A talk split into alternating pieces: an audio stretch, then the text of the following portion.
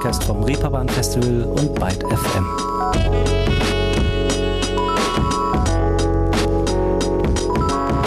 Guten Tag allesamt. Willkommen zu einer neuen Ausgabe dieses Podcasts hier. Ich bin Leonie Möhring und diejenigen unter euch, die schönerweise öfter zuhören, wissen es vielleicht.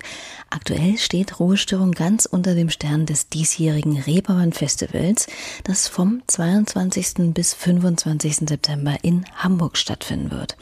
Ganz einfach, weil es da ja nun auch mal so einiges zu erzählen gibt. Letzte Woche lag der Fokus ja auf dem Musikprogramm und in Anbetracht dessen, dass ich ja da schon an der Hülle des Inputs gescheitert bin, gibt es heute abermals ein buntes Potpourri oder nee, buntes Potpourri klingt irgendwie nach Sonnenstich im Sommergarten. Also einen möglichst vielfältigen Querschnitt durch die ganzen MusikerInnen und Bands, die bereits für das Festival gelistet sind. Mit einem kleinen, aber feinen Zusatz diesmal, denn heute geht es auch um jene Acts, die in den erlauchten Hallen der Elbphilharmonie ihren Klangteppich ausrollen dürfen.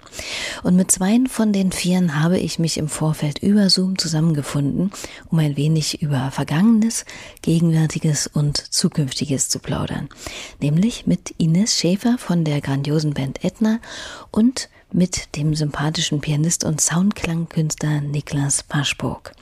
Doch zunächst machen wir erstmal einen Abstecher in das Line-Up und da ist zum Beispiel eine Band dabei, die wahrscheinlich vor allem für das Club in Club Festival steht, denn sie machen die perfekte Mucke für all jene, die sich in die Raum- und ja, Zeitlosigkeit sauerstoffarmer Tanzabende zurücksehen. Das niederländische Elektroduo Vival.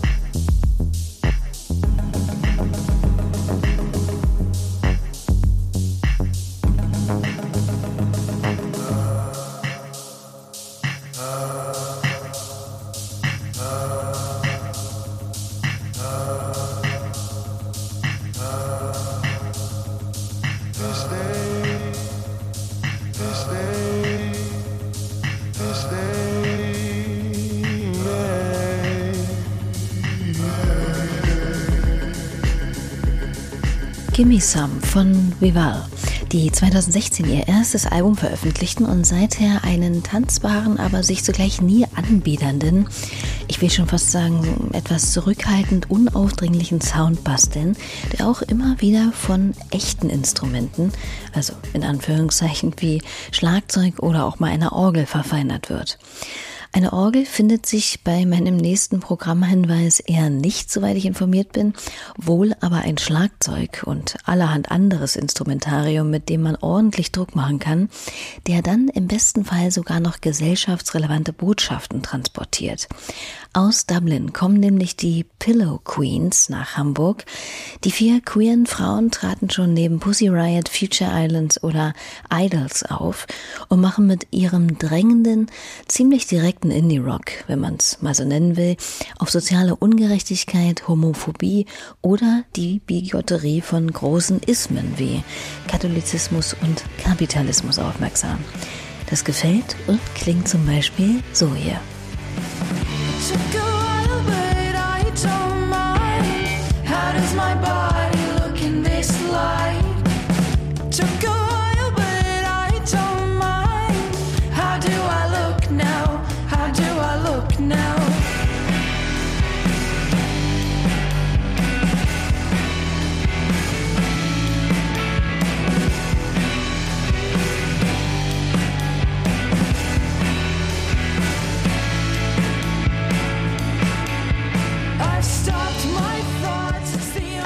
kleiner Höreindruck des Songs How Do I Look von den Pillow Queens wessen Herz allerdings ein bisschen höher für Töne aus Soul, Funk und Hip-Hop schlägt, der sollte sich eventuell folgende Namen auf einen Post-it schreiben und an den Kühlschrank kleben, und zwar Danitza.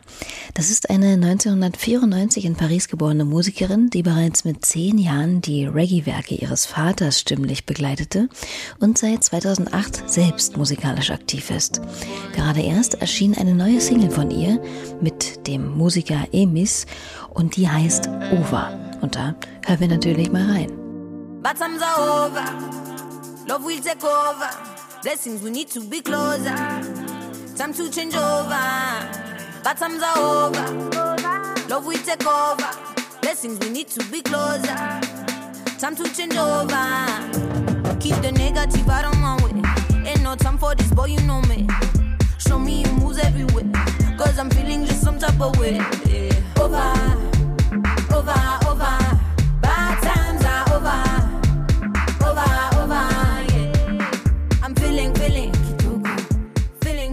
Danitza und Emis mit dem Song Over, den sie vielleicht auch bei ihrem Auftritt auf dem Reeperbahn Festival live zum Besten geben wird. Ebenfalls gerade erst eine neue Single veröffentlicht hat eine der Bands, bei denen schon feststeht, wo und wann genau sie im September auftreten werden, nämlich Edna.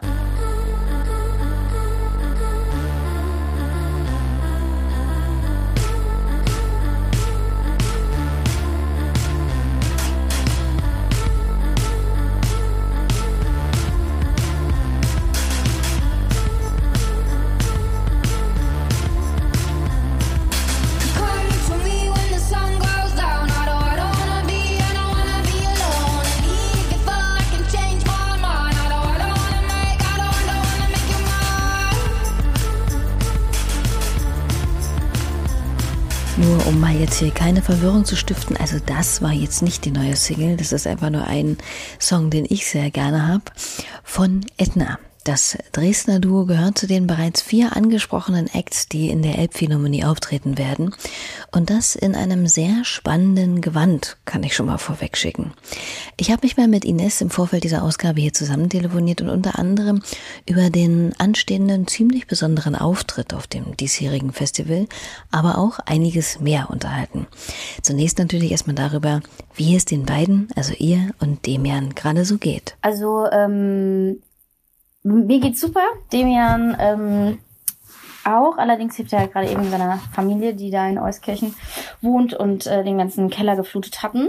Und ähm, ja, wir haben gerade super viel zu tun und das ist total schön. Na dann an dieser Stelle erstmal alles Gute an Demian, Familie und natürlich alle anderen, die von der katastrophalen Flut und dem Hochwasser betroffen sind. So ist es natürlich völlig verständlich, dass ich mich nur in Anführungszeichen mit Ines unterhalten habe. Und die hat mir mal ganz gut zusammengefasst, was das Duo die letzte Zeit eigentlich so getrieben hat. Ganz zu Beginn war es halt so, dadurch, dass diese Tour abgebrochen wurde von unserem Debütalbum, äh, da hatten wir erstmal so nichts zu tun und ich habe dann auch erstmal auch ehrlich gesagt so gar nichts gemacht, außer irgendwie so ein bisschen Pflanzen äh, irgendwie gesät und es ist ja schon über ein Jahr, über also anderthalb Jahre fast schon her so. Ne? Und ähm, Serie geguckt und Demian hat irgendwann gesagt, Ines, jetzt geht es nicht so weiter, kommen, wir müssen jetzt nochmal anfangen, irgendwie Mucke zu machen. Und ähm, das hat dann auch so geklappt und dann haben wir quasi einfach an, an neuem Material geschrieben und haben so die Zeit genutzt und auch viele so Streaming-Konzerte dann irgendwie gemacht, ähm, was ja irgendwie auch wieder so voll crazy was anderes einfach ist, aber irgendwie auch voll die gute Erfahrung. Ähm, und cool, dass es das halt jetzt gibt und haben noch so ein paar andere Formate, so 3D Virtual Reality Konzerte und so gemacht. Und ähm, jetzt ähm, haben wir quasi neue Videos und neue Songs am Start und äh, Festivals gehen jetzt wieder los und die sind natürlich so ein bisschen mit der Handbremse geplant, also aber voll krass, dass die Leute das an den Start gebracht haben, dass man überhaupt jetzt wieder Festivals spielen kann. Also ich finde es richtig, richtig toll. Und es ist je nach Bundesland halt ein bisschen anders. Ne? Also mal braucht man allen möglichen Impfnachweis oder sonst was oder man muss direkt sich davor testen, mal nicht. Mal braucht man, darf man nur auf die Picknickdecke, mal nicht. Und das ist auf jeden Fall eine krasse, spannende Zeit. Aber ich ziehe echt den Hut vor allen Leuten, die so Festivals jetzt gerade möglich machen. Und ähm, also Demian und ich, wir waren irgendwann kamen wir durch Thüringen und Martin Kohlstedt, unser Freund und Kollege, hat uns gesagt, wenn ihr eine Impfung braucht, und in Sachsen war das wirklich der Horror, da eine Impfung zu bekommen auf dieser Webseite, dann ähm, meldet, geht da einfach in das Impfzentrum in irgendeins. Äh, ihr guckt vorher auf so einer Seite nach und dann äh, kriegt ihr da keine Ahnung, wartet ihr da zwei Stunden, dann kriegt ihr diese Impfung. Jetzt sind wir durchgeimpft, das heißt, wir sind voll prepared. Ja, gut, wenn man die richtigen Leute kennt. Den Kollegen Martin Kohlstedt hatte ich ja irgendwann im Frühjahr mal hier bei Ruhestörung zu Gast und ich weiß gar nicht, ob ich es da auch schon angespielt habe, aber Edna und Martin verbindet ja mehr als eine Freundschaft und das gleiche Thüringer Impfzentrum. Sie haben auch schon Musik zusammen gemacht. Who are you?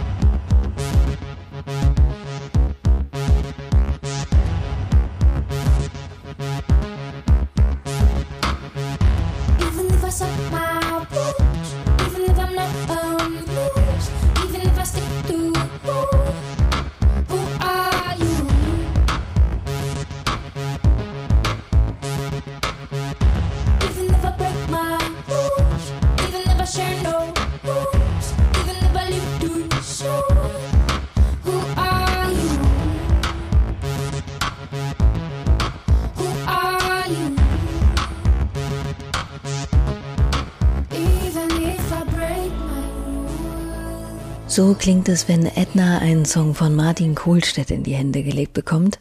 Ein Auszug aus Who Are You, der im letzten Jahr entstanden ist. Nun hat die Ines es eben schon erwähnt, auch bei Edna ist das Live-Geschehen wieder allmählich angerollt und erste Festivalauftritte liegen hinter ihnen.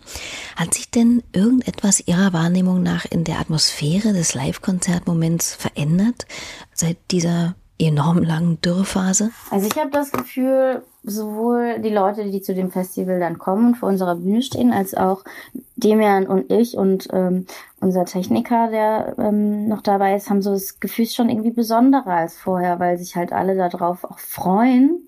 Also man hat das Gefühl, ich kann natürlich nicht in die Leute reingucken, die vor uns stehen, aber so wie das so wirkt und wie wir selber auch so drauf sind, weil es ist schon sehr euphorisch und man freut sich halt total und es ist irgendwie, dass es halt wieder möglich ist, dass es halt irgendwie wieder möglich ist, rauszugehen und Leute zu treffen und sich irgendwie ein Konzert anzugucken oder ein Konzert zu geben, spüre ich irgendwie schon. Und das, obwohl ich ja sagen muss, dass gerade ihr Auftritt bei der Enker Award Show 2020 auf dem Reeperbahn Festival, den sie im Übrigen auch gewonnen haben, mich kurz daran zweifeln ließ, ob Edna überhaupt ein Publikum braucht, um abzugehen.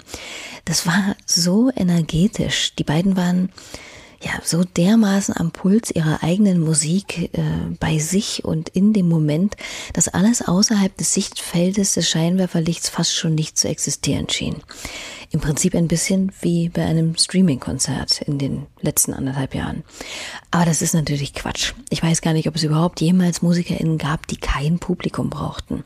Da bildet auch Edna keine Ausnahme. Witzig, ja, Dankeschön erstmal. Also doch, wir brauchen das auf jeden Fall.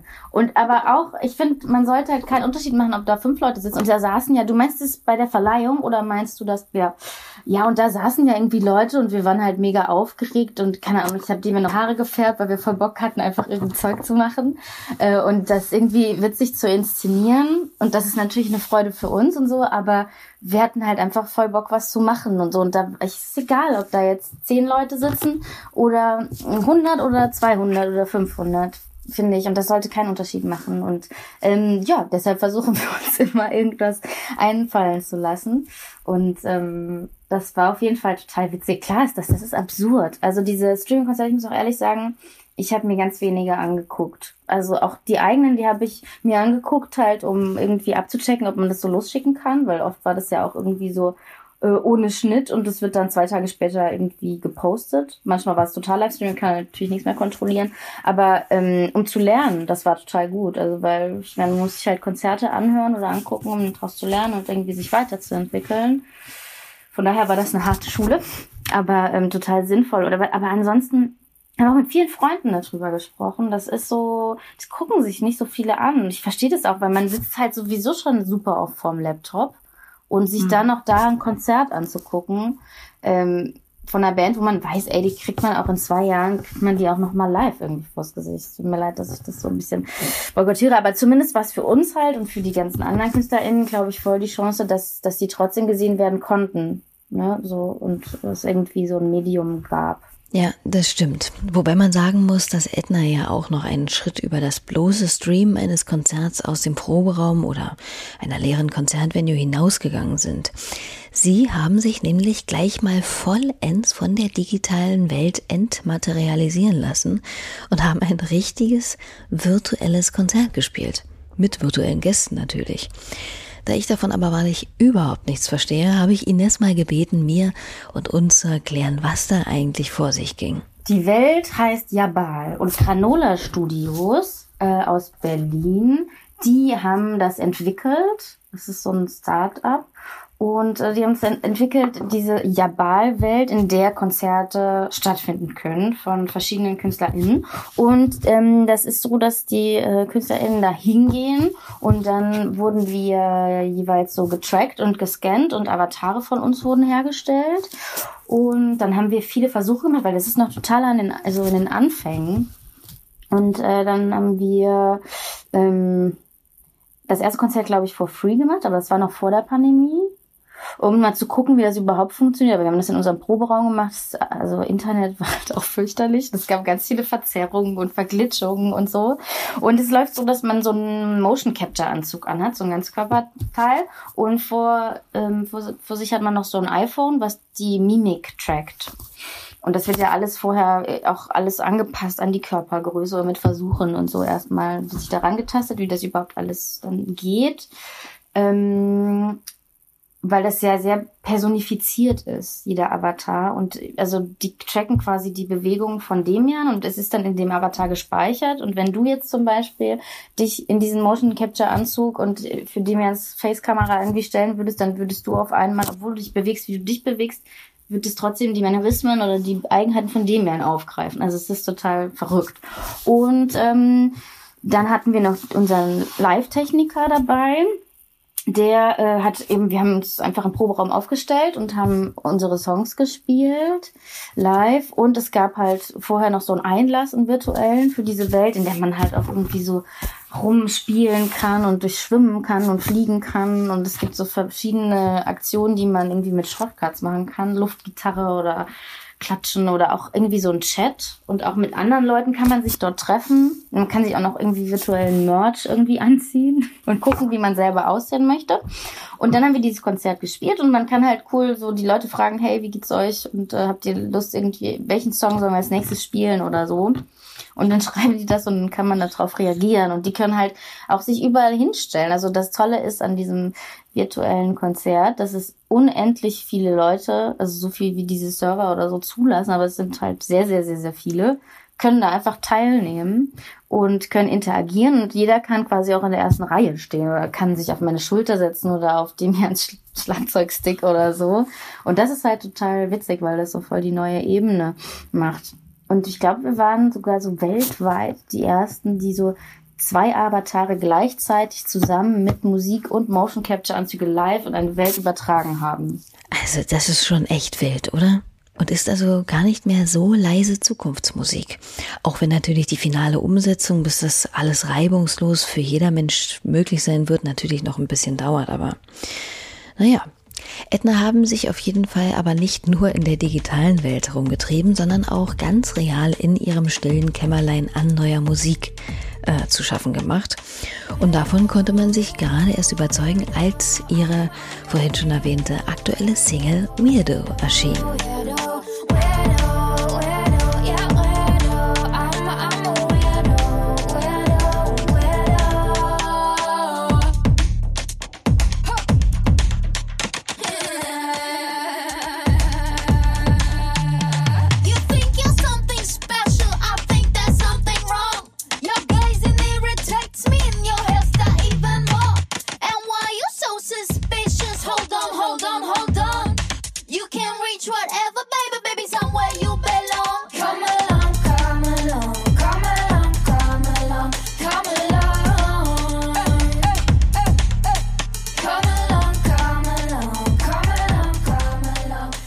Diesem Song empfehle ich auf jeden Fall, sich auch mal das Musikvideo anzusehen, denn das ist wirklich gelungen.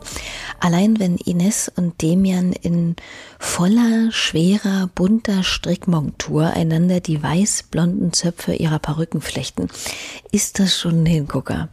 Außerdem mit dabei die elfköpfige Techno-Marching-Band aus Hamburg, Meute. Wie ist es denn zu dieser Konstellation und dem Song gekommen? Wir haben Meute auf dem Apple Tree Festival kennengelernt und dann haben wir die auch zum ersten Mal gesehen und fanden es voll fett und haben mit denen so ein bisschen gequatscht und dann ich weiß gar nicht mehr, wie das genau war, aber auf jeden Fall hat Thomas irgendwann gemeint, ey, wir sind hier mit Meute. Thomas ist der Leiter von Meute und der meinte, ey, wir sind hier im Studio und können für verschiedene KünstlerInnen Sachen aufnehmen. Habt ihr irgendwas? Ich so, ja, äh, geil. Und dann dachte ich, so, ja, so der eine Song, den wir neulich gemacht haben, das wäre total fett. Das können wir uns voll gut vorstellen. Und äh, dann haben die uns das geschickt. Dann dachten wir so, ah, aber mit dem Drum-Sound von Demian und das irgendwie, das funktioniert noch alles noch nicht so. Und Demian hatte für äh, Daniel Brühl auch zu der Zeit für den Film, der gerade rausgekommen ist, Nachbar, neben, nee, nebenan heißt der, glaube ich. Da hat er die Musik für eingetrommelt. Und Moses hatte das aufgenommen, unser Produzent. Und er hat dann irgendwie so einen Loop gefunden oder einen, so einen Viertakter ähm, aus dieser Session für diesen Film, was für den Film aber nicht benutzt wurde, einfach irgendwas, was dem auch an dem Tag gemacht hat. Und hat das da drunter gesetzt und uns das gezeigt. Guck mal, ist doch witzig, wie findet ihr das? Und wir so, äh, mega krass, mega krass, weil das so das Bindestück war. Und ähm, dann haben wir uns alle gefreut. Und äh, da, dann haben wir überlegt, okay, wie bringen wir das raus? Eigentlich wollten wir das letztes Jahr rausbringen und dann kamen ganz viele Sachen noch dazwischen und dann dachten wir, ja geil, lass ein Video machen mit unseren Leuten und unsere Leute sind äh, Nu-Film, das sind Philipp und Florian und wir arbeiten immer mit äh, Christina Albrecht zusammen, mit der machen wir zusammen das Styling und überlegen uns halt immer witzige Sachen und suchen Moods raus und äh, diskutieren und äh, die Victoria Reuter hat Make-up gemacht und sie meinte, sie hat so einen äh, Freund in Berlin, der äh, sich viel mit Stricken beschäftigt und Designer ist und Sachen strickt. Und äh, dann äh, ja, haben wir uns das angeguckt und dachten so, ja, fett, okay, das ist super. und ähm, dann haben wir uns noch ein paar andere Sachen äh, überlegt, weil die Idee war so ein bisschen, weil was ich immer so ein bisschen schön weird finde, aber auch toll finde, ist halt so Partnerlook.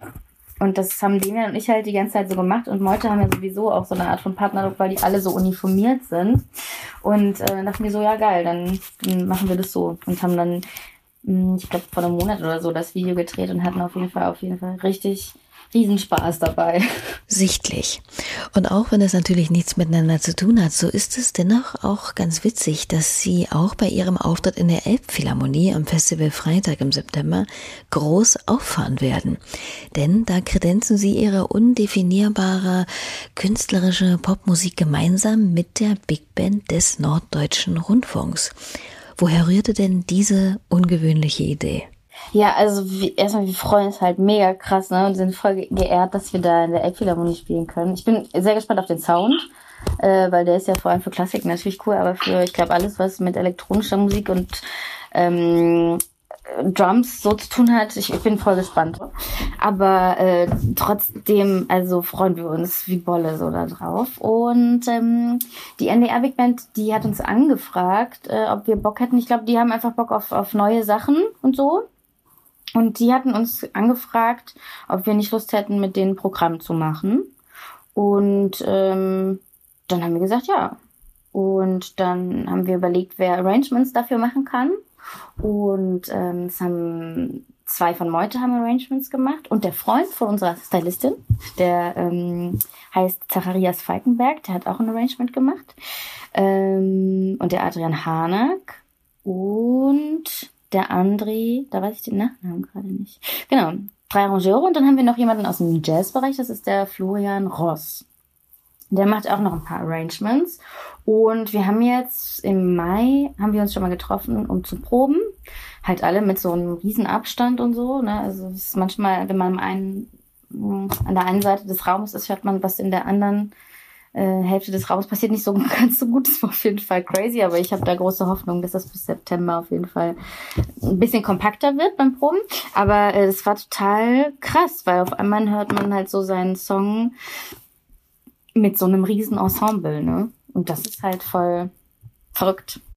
Und vor allem, ich meine, ich kommen ja beide aus dem Jazzbereich. Also wir haben beide Jazzmusik studiert auch eigentlich. Und ähm, ich habe, als ich so in der Schule war, war ich, seit ich so 13 war, war ich in, auch in so in der Schul-Big Band und so und hatte damit sowieso immer viel zu tun. Aber das war eher in dem klassischen Sinne. Also es gab auch damals so Pop von Pop-Songs von Ellie McBeal von dieser Serie. Irgendwie hatte der Lehrer hatte dann so Songs dafür arrangiert. Die haben wir gesungen und ähm, später halt vor allem Swing und so. Aber jetzt so die eigenen Songs in diesem Gewand zu hören oder beziehungsweise mit diesem Klangapparat ist halt echt irre. So. Und das dann eben auch noch in der Elbphilharmonie, einem Ort, bei dem ja schnell anerkennend oder huldvoll mit dem Kopf genickt wird, wenn man davon spricht. Hat man angesichts dieses Nimbus eigentlich Muffe davor, also da zu spielen, oder ist es letztlich auch nur das, was es eben ist, ein Veranstaltungsort? Also ich habe einen riesen Respekt davor, aber ich, ich habe vor allem, also mit dem Sound, da bin ich wirklich gespannt, wie das funktioniert, weil jeder Raum klingt anders und so. Ähm, aber ich freue mich einfach auch total davor. Und ich, Ehrfurcht ist gut, aber das soll positiv sein. Also ich möchte, dass das positiv ist und nicht irgendwie so negativ, dass ich dann anfange, mich zu ducken und so, oh, ich gehöre hier nicht hin oder so. Ähm, ach, ich finde es einfach geil. Ich freue mich total darauf. Und ich finde es vor allem auch toll für meine Mama und für meinen Papa, die fragen dann vielleicht weniger, Ines, ja, kommst du über die Runden und so. Weil das, weißt du, das ist wie so ein, okay, man hat da drin gespielt, okay, das muss irgendwas jetzt bedeuten. so. Und ähm, das Gefühl hatte ich auf jeden Fall, als ich das meinen Eltern irgendwie so getrennt erzählt hatte. Dann hatten die so ein bisschen das Gefühl, ja, okay, wir brauchen uns nicht so viel Sorgen, um unsere Ines zu machen mit ihrem Künstlerdasein und so. Ja, Das kann ich mir gut vorstellen. Manchmal braucht es halt einfach Referenzen, die auch in der Elterngeneration was hermachen. Und wenn das eben die Elbphilharmonie ist, bitte. Für Edna ist es auf dem Reeperbahn Festival übrigens schon das dritte Mal und dass sie auch immer wieder gerne kommen, hat natürlich auch so seine Gründe. ich finde es halt total geil, dass die halt nachhaltig arbeiten, ne? Dass die halt genauso wie Initiative Musik zum Beispiel, dass wenn man einmal eine Förderung bekommen hat, dann bekommt man die auch wieder, weil die daran interessiert sind, dass KünstlerInnen sich weiterentwickeln und ähm, das finde ich halt so cool daran und das also das bestätigt es ja nur, wenn die Leute öfters einladen, dass die auch voll Interesse haben, die auch wachsen zu lassen und die auch dabei zu unterstützen. Das finde ich richtig wertvoll, das finde ich total toll. Bei Edna hat das mit dem Wachsen auf jeden Fall wirklich gut funktioniert und ich denke, man darf sehr gespannt sein, was für Triebe und Blüten dieses Projekt dann noch so tragen wird in der nächsten Zeit. Denn es stehen schon wieder die nächsten Videoproduktionen an, neben den Konzerten, die jetzt den Sommer hinweg geplant sind und natürlich auch das Vorhaben, neue Musik zu machen. Und wenn Ines dann auch mal Ferien hat, sie unterrichtet nämlich nebenbei auch noch in der Musikhochschule in Dresden, dann hat sie eventuell auch noch mal Zeit, einen Blick auf das sonstige Line-up des Reeperbahn Festival zu werfen, denn da ist sie mit Demian per se auch einfach mal gerne selber unterwegs. Also ich äh, hoffe, ich, dass wir nicht komplett voll mit sind Proben, dass wir uns auch ganz viel angucken können. Weil letztes Jahr, als wir da waren, äh, waren wir halt, das war auch total cool, wir waren auf der Schanze in so einem Hotel und sind halt die ganze Zeit mit diesen äh, E-Scootern darum gedüst und haben uns halt alles angeguckt, wo wir drauf Bock hatten. Das war voll schön. Ja. Also wir nehmen immer alles mit, wenn es geht. Und sollten die E-Scooter im Umkreis der Elbphilharmonie zum Beispiel am Festival Freitag alle ohne Akku sein, müssen Edna auch einfach nur ein wenig Backstage entspannen und warten, denn um 23 Uhr steht da schon der nächste Künstler auf der Bühne, und zwar Rye X. hot nights coming.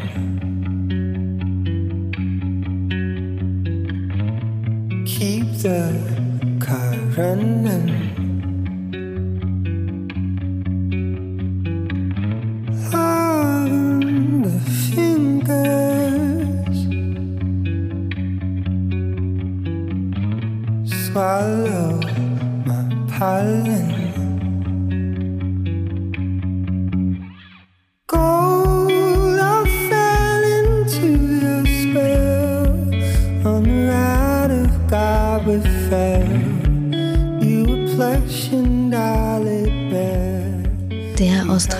Singer-Songwriter Rye X mit einem Auszug aus dem Stück Howlin', das sich auf seinem irre erfolgreichen Album Dawn aus 2016 befindet.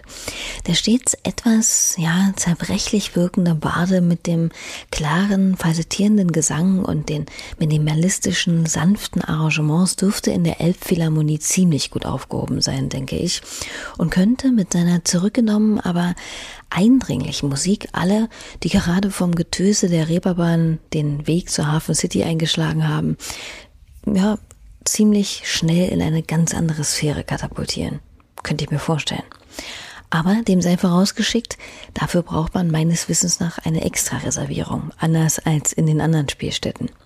Das gleiche gilt auch für das Konzert von Alice Phoebe Lou eben da, das am Festival Samstag, also am 25. September stattfinden wird. Die einstige Straßenmusikerin beschrieb ihr Jahr 2020 mal mit den Worten, ich habe mehr Zeit alleine verbracht als jemals zuvor. Ich rasierte meinen Kopf, hatte einen Ego-Tod, verliebte mich, mir wurde mein Herz gebrochen, ich war ein rohes, kleines Durcheinander. Und darüber habe ich geschrieben. In Form gegossen bzw. in Klang gegossen kann man das auf ihrem im März diesen Jahres veröffentlichten Album Glow hören und eben Anfang Herbst dann auch live in Hamburg.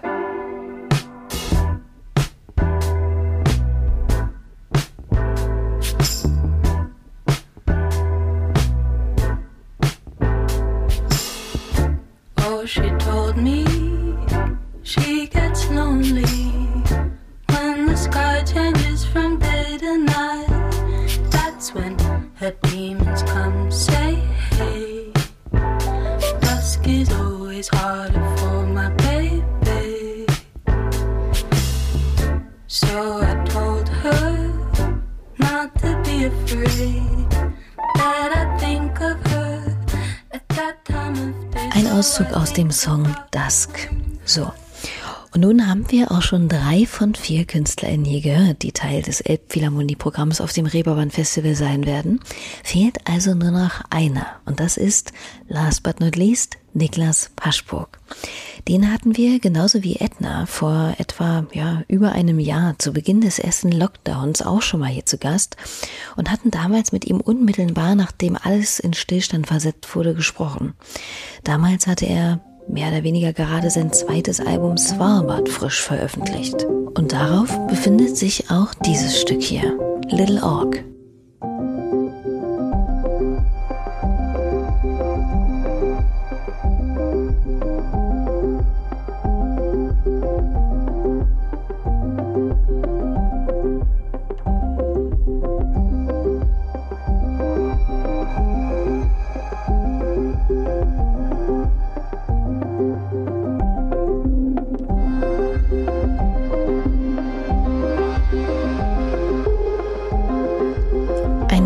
Ein Großteil der damals geschriebenen Songs entstand auf einer norwegischen Insel in der Einsamkeit vor rauer, aber zweifelsfrei anmutiger Kulisse. Dass das Befinden zu unserem ersten Gespräch logischerweise eher etwas angeschlagen war, denn nach dieser selbstgewählten Isolation direkt in die von der Pandemie auferlegte zu rutschen, ohne das neue Werk einem Publikum groß vorstellen zu können, ist ja jetzt auch nicht wahnsinnig erbaulich. Das war jetzt, als wir uns vor ein paar Tagen miteinander unterhalten haben, aus auf der Hand liegenden Gründen schönerweise aber anders. Auch gut. Äh, also doch, mir geht's sehr gut. Ich äh, komme gerade so ein bisschen von Shows wieder und ähm, ja, es fühlt sich gut an, einfach wieder unterwegs zu sein. Und deswegen von daher geht's mir echt wirklich sehr gut gerade. Das können sicherlich viele nachempfinden. Wenngleich ich sagen muss, dass ich, gerade wenn es um Veranstaltungen geht oder eben alles, was über eine Personenzahl von fünf Leuten vielleicht hinausgeht, erstmal etwas gebraucht habe, mich daran wieder zu gewöhnen. Mitunter stehe ich in manchen Momenten immer noch etwas gerührt da und denke, ist das krass, dass das jetzt wieder alles geht? Und auf der anderen Seite fühlt sich dann doch schon wieder total normal an. Wie geht's Niklas denn damit? Also äh, mir, mir ging es im Privaten aber auch genauso. Also da hatte ich auch das Gefühl, erstmal wieder so an Gruppengrößen gew gewöhnen und, und an, an Menschenmengen teilweise auch. Ähm, und so ist das für mich auf der Bühne aber auch genauso. Also ähm, das erste Konzert jetzt in Berlin, äh, was ich gespielt hatte, war am Anfang, da war ich extrem nervös und ähm, eigentlich so, als wenn ich irgendwie das allererste Konzert in meinem Leben spiele. Ähm, und dann ging das glücklicherweise aber sehr schnell weg. Einerseits auch, weil die Leute einfach extrem äh, super waren, die waren total herzlich, ähm, super Stimmung war da. Ähm, und irgendwann kommt dann natürlich auch so ein bisschen die Erinnerung wieder zurück ähm, und man, man erinnert sich so ein bisschen, wie es davor war. Ähm, aber es ist schon eine Gewöhnungsphase. Also doch ist immer noch ein bisschen komisch und äh, äh, auch anders als vorher. Es ist ein geflügeltes Wort, aber eben auch wahr. Vieles braucht seine Zeit. Wie ist es denn, Niklas, aber seit unserem besagten letzten Gespräch so grundsätzlich ergangen? Was hat er gemacht? Ja, ich habe also erstmal klar war das ein Riesenloch, in das ich so ein bisschen gefallen bin, weil ähm, Tour war geplant und dann hieß es alles ist abgesagt und ähm, dann war wirklich dann ja hatte ich erstmal echt nichts zu tun. Ähm, aber das kam dann zum Glück äh, wieder, dass ich relativ äh, äh, busy war über den Sommer so, weil ähm, dann mehrere Filmprojekte starteten und ähm, die teilweise vorher schon so ein bisschen sich angebahnt haben, aber äh, noch nicht so wirklich gestartet sind. Und dann habe ich letztendlich über den Sommer äh, letztes Jahr die ganze Zeit Filmmusik geschrieben und ähm, mich so ein bisschen darauf konzentriert, weil das ging ja zum Glück noch. Also da, äh, die haben da jetzt nicht noch nicht gestoppt und ähm, das war dann eigentlich super für mich. Also da hatte ich wahnsinnig viel Glück gehabt und ähm, konnte einfach die Zeit dann letztes Jahr vor allem gut überbrücken. Und danach kam dann auch noch die, die Idee mit dem Rework-Album, was ich jetzt gerade ähm, rausbringe, äh, dass man halt nochmal versucht, weil das Album halt wirklich, ja, so ein bisschen im Lockdown natürlich untergegangen ist, ähm, dass man versucht, einfach nochmal eine neue Sicht auf das Album zu bekommen, äh, mit ganz vielen unterschiedlichen Künstlerinnen äh, und Künstlern ähm, zu kollaborieren. Und ja, das hat mich eigentlich sehr, sehr stark beschäftigt und ähm, da war ich dann eigentlich echt busy. Ist ja nicht das Schlechteste. Das mit diesen Rework-Platten gibt es ja hier und da immer mal wieder und ich frage mich da oftmals, Warum macht man das eigentlich? Ich meine, klar, also ne, Niklas hat es ja in Teilen schon gerade erwähnt, aber warum möchte man als Musikerin die eigenen Stücke nochmal in ein neues Licht rücken, überhaupt? Und wendet sich nicht anstattdessen vielmehr den unbeschriebenen Blättern wieder zu, also neuen Werken? anstatt die alten aufzurollen. Letztendlich ist so ein bisschen die, die Neugier häufig auch, äh, was passiert, wenn ich noch äh, das mal ja ganz anders angeht, so das Stück, weil das Stück bekommt natürlich irgendwann so eine so eine ähm, ja, das hat kriegt eine Form, wenn man das schreibt und irgendwann äh, bringt man das dann raus und dann dann ist es so und dann kann man daran nichts mehr ändern. Man kann, es ist einfach so wie es ist und es ist draußen. Und für mich persönlich ist das natürlich immer, ich kenne das Stück schon viel länger, als jetzt zum Beispiel das öffentlich ist. So, ähm, deswegen ist da auch für mich immer ähm, ja, ab einer gewissen Zeit nach so zwei Jahren, wenn man das Stück eigentlich schon so draußen hat, dann ähm, oder oder schon geschrieben hat, entwickelt sich bei mir so eine Neugier, was könnte ich damit nochmal machen, was könnte ich anders machen? Und ähm, dann ist das einfach so ein bisschen experimentieren. Und äh, ähm, gerade auch jetzt in Bezug mit Hanya und zum Beispiel Millie Turner, äh, die ich ja auch noch als Sängerin äh, habe bei Bathing in Blue, das war einfach für mich eine wahnsinnig spannende Erfahrung, ähm, weil ich vorher ja noch nie mit mit wirklich äh, Vocals gearbeitet habe. Ich habe nie mit mit Sängerinnen oder Sängern gearbeitet und ähm, das war einfach für mich die beste Gelegenheit, das jetzt endlich mal auszuprobieren, weil ich das schon immer mal machen wollte. Und ähm, dann bot sich das an und dann habe ich das sehr dankend angenommen. Und ja, habe mich gefreut, das dann auszuprobieren und war selbst erstaunt irgendwie, wie super das funktioniert, wie äh, glücklich wir alle mit dem Resultat dann sind. Kann man sich auch selbst schon ein Bild davon machen, denn vor ganz kurzem erschien die erste Single aus diesem Rework-Projekt und zwar gemeinsam mit Hanya Rani, die für mich zur Überraschung aber nicht am Klavier glänzte, sondern mit ihrer Stimme. Genau, also sie hat ähm, die ganzen Vocals und die ganzen Vocal-Bearbeitung hat äh, kam von ihr. Ähm, genau, und das Instrumentale war letztendlich dann von dem originalen Track, äh, den ich geschrieben habe. Und das haben wir dann zusammengefügt, das ähm, genau ge gewisse Teile noch ein bisschen neu arrangiert, noch ein bisschen umgeändert, damit es besser ineinander überfließt. Aber ähm, genau, also von ihr kommt der gesamte Vocal Part.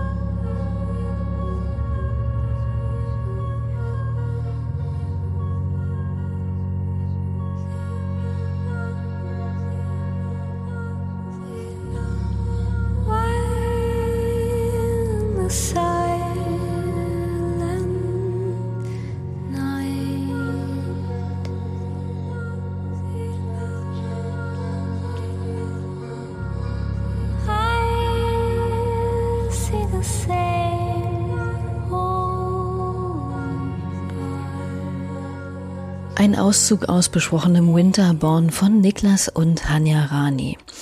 Wenn man aber so gern immer wieder die eigenen Werke moduliert und es reizvoll findet, ihnen gewissermaßen neue Gesichter zu geben, was ja hier zum Beispiel wirklich schön gelungen ist, finde ich, aber läuft man dann nicht auch mal Gefahr, dass man Stücke naja, verschlimmbessert? Kommt da auch mal der Punkt, an dem man sagt, so, jetzt ist aber Schluss?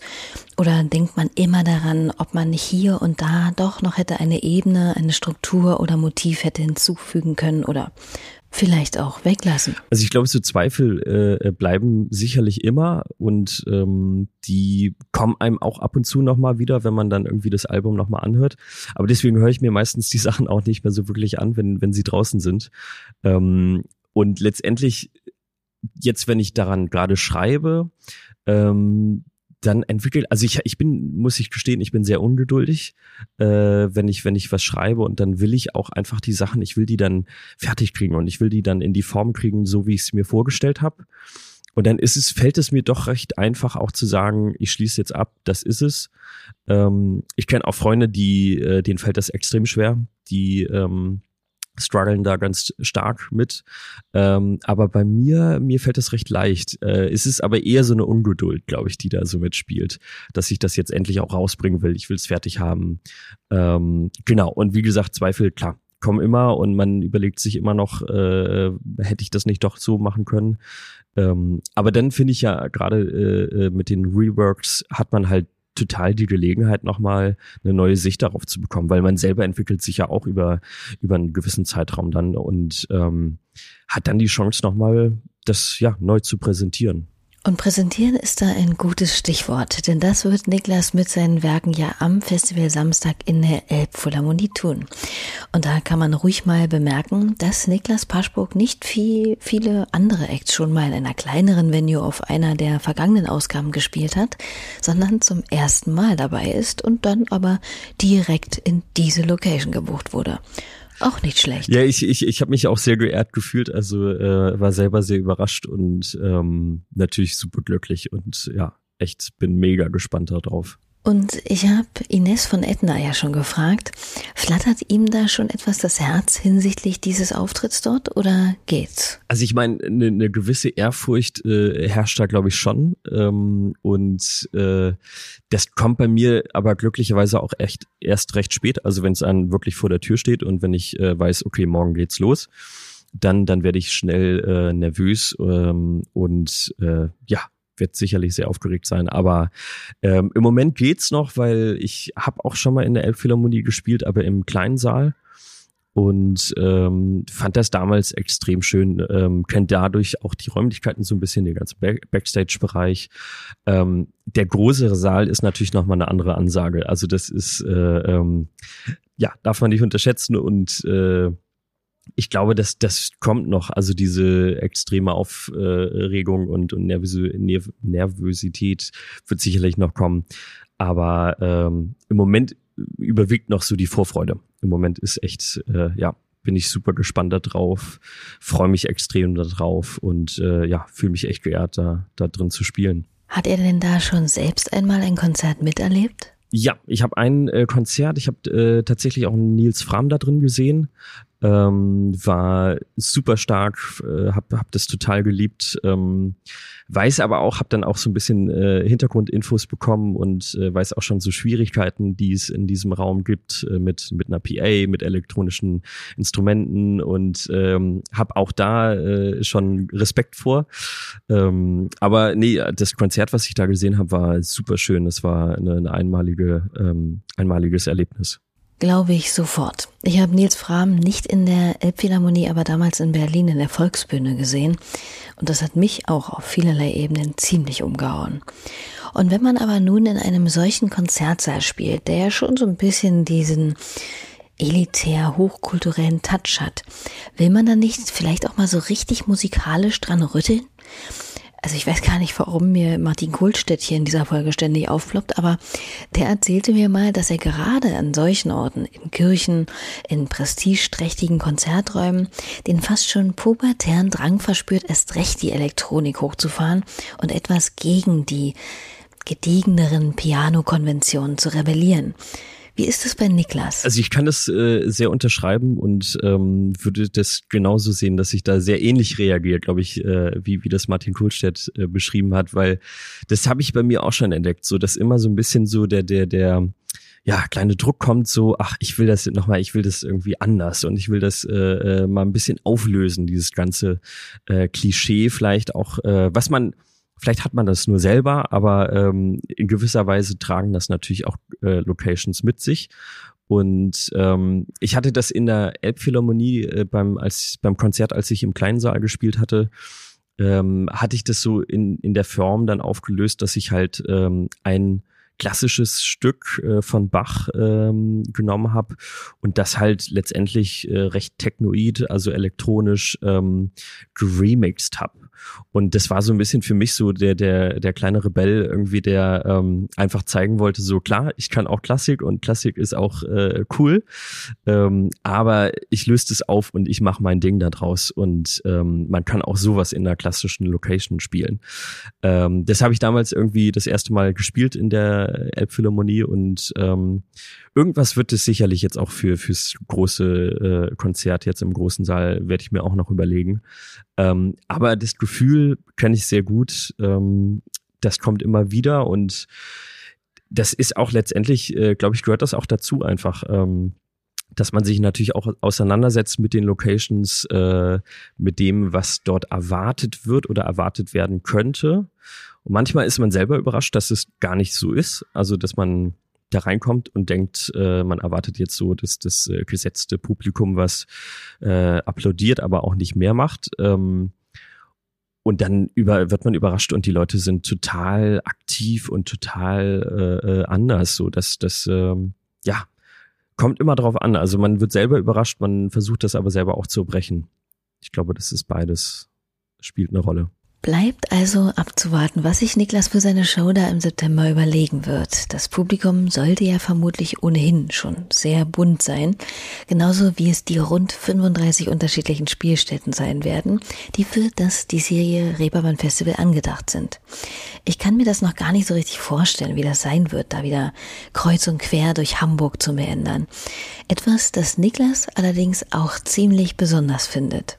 Ja, total. Es ist äh, äh, einfach auch dadurch, dass sich das über die ganze Stadt verteilt, ähm, finde ich, äh, hat man ein ganz anderes Festivalgefühl, weil man kennt das natürlich irgendwie, wenn man auf einem ja recht klassischen Festival ist, wo man ein Gelände hat und darauf gibt's dann irgendwie drei, vier Bühnen, ähm, dann ist man in so einer kleinen Bubble und man, man äh, äh bewegt sich da ja auch wirklich nicht mehr raus. Und in Hamburg hat man ja dann äh, auf dem Reeperbahn Festival eigentlich die Möglichkeit, man ähm, kann die ganze Stadt dadurch erkunden.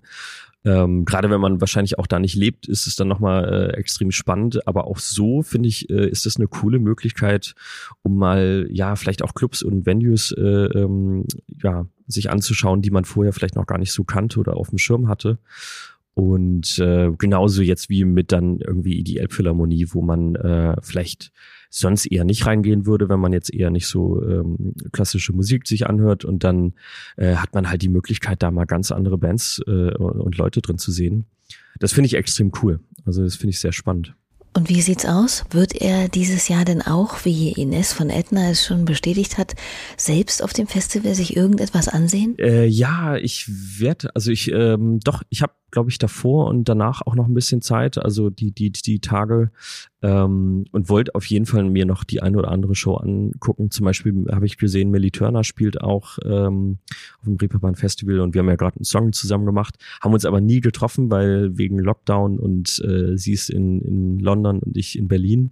Ähm, deswegen, also sowas äh, steht auf jeden Fall aus. Da will ich auf jeden Fall, ja, so einige KünstlerInnen ähm, auschecken und mir angucken. Na, das sind doch hervorragende Aussichten. Und so hat Niklas auch einfach mal den letzten Tipp sozusagen für heute gegeben. Millie Turner, eine junge Londonerin, die mit ihrem vitalen, verzückt lächelnden Elektropop ebenfalls Ende September mit von der Reeperbahn Festival Partie sein wird. Und damit, ihr Lieben, sind wir am Ende dieser Folge hier angelangt. Herzlichen Dank an Ines und Niklas für das nette Gespräch und an euch natürlich fürs Zuhören, Abonnieren und Bewerten von Ruhestörung. Ich hoffe, ihr seid nun noch ein bisschen besser im Bilde, wer da auf dem Reeperbahn Festival so zu sehen und zu hören sein wird. Natürlich sind auch heute unheimlich viele nicht genannt worden, aber die streue ich einfach ganz bestimmt immer wieder in den nächsten Folgen mit ein. Ansonsten werft einfach mal einen Blick auf die Webseite des Reeperbahn Festivals. Da habt ihr alle Acts auf einem Blick. So, und nun habt es gut allesamt bis nächste Woche und hinaus begleiten wird uns besagte Millie Turner mit January. Tschüss.